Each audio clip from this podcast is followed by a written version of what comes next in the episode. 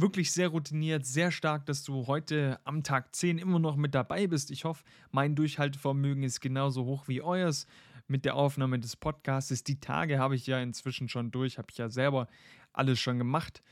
Ähm, bei mir ist jetzt 2 Uhr morgens und ähm, ich dachte einfach spontan, eine Folge Podcast nimmst du jetzt noch auf.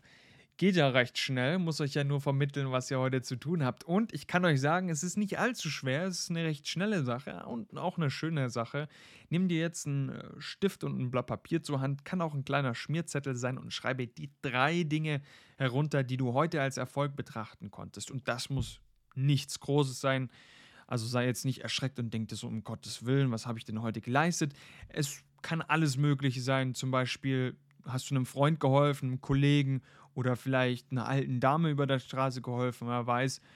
Vielleicht hast du aber auch was Neues gelernt oder ein Kompliment erhalten, vielleicht sogar ein Kompliment gegeben, das wäre ja auch super schön.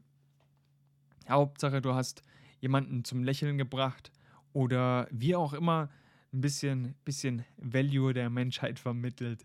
Wäre ja ganz schön. Und ähm, sobald du diese drei Dinge aufgeschrieben hast, dann wäre es das auch wieder für den heutigen Tag.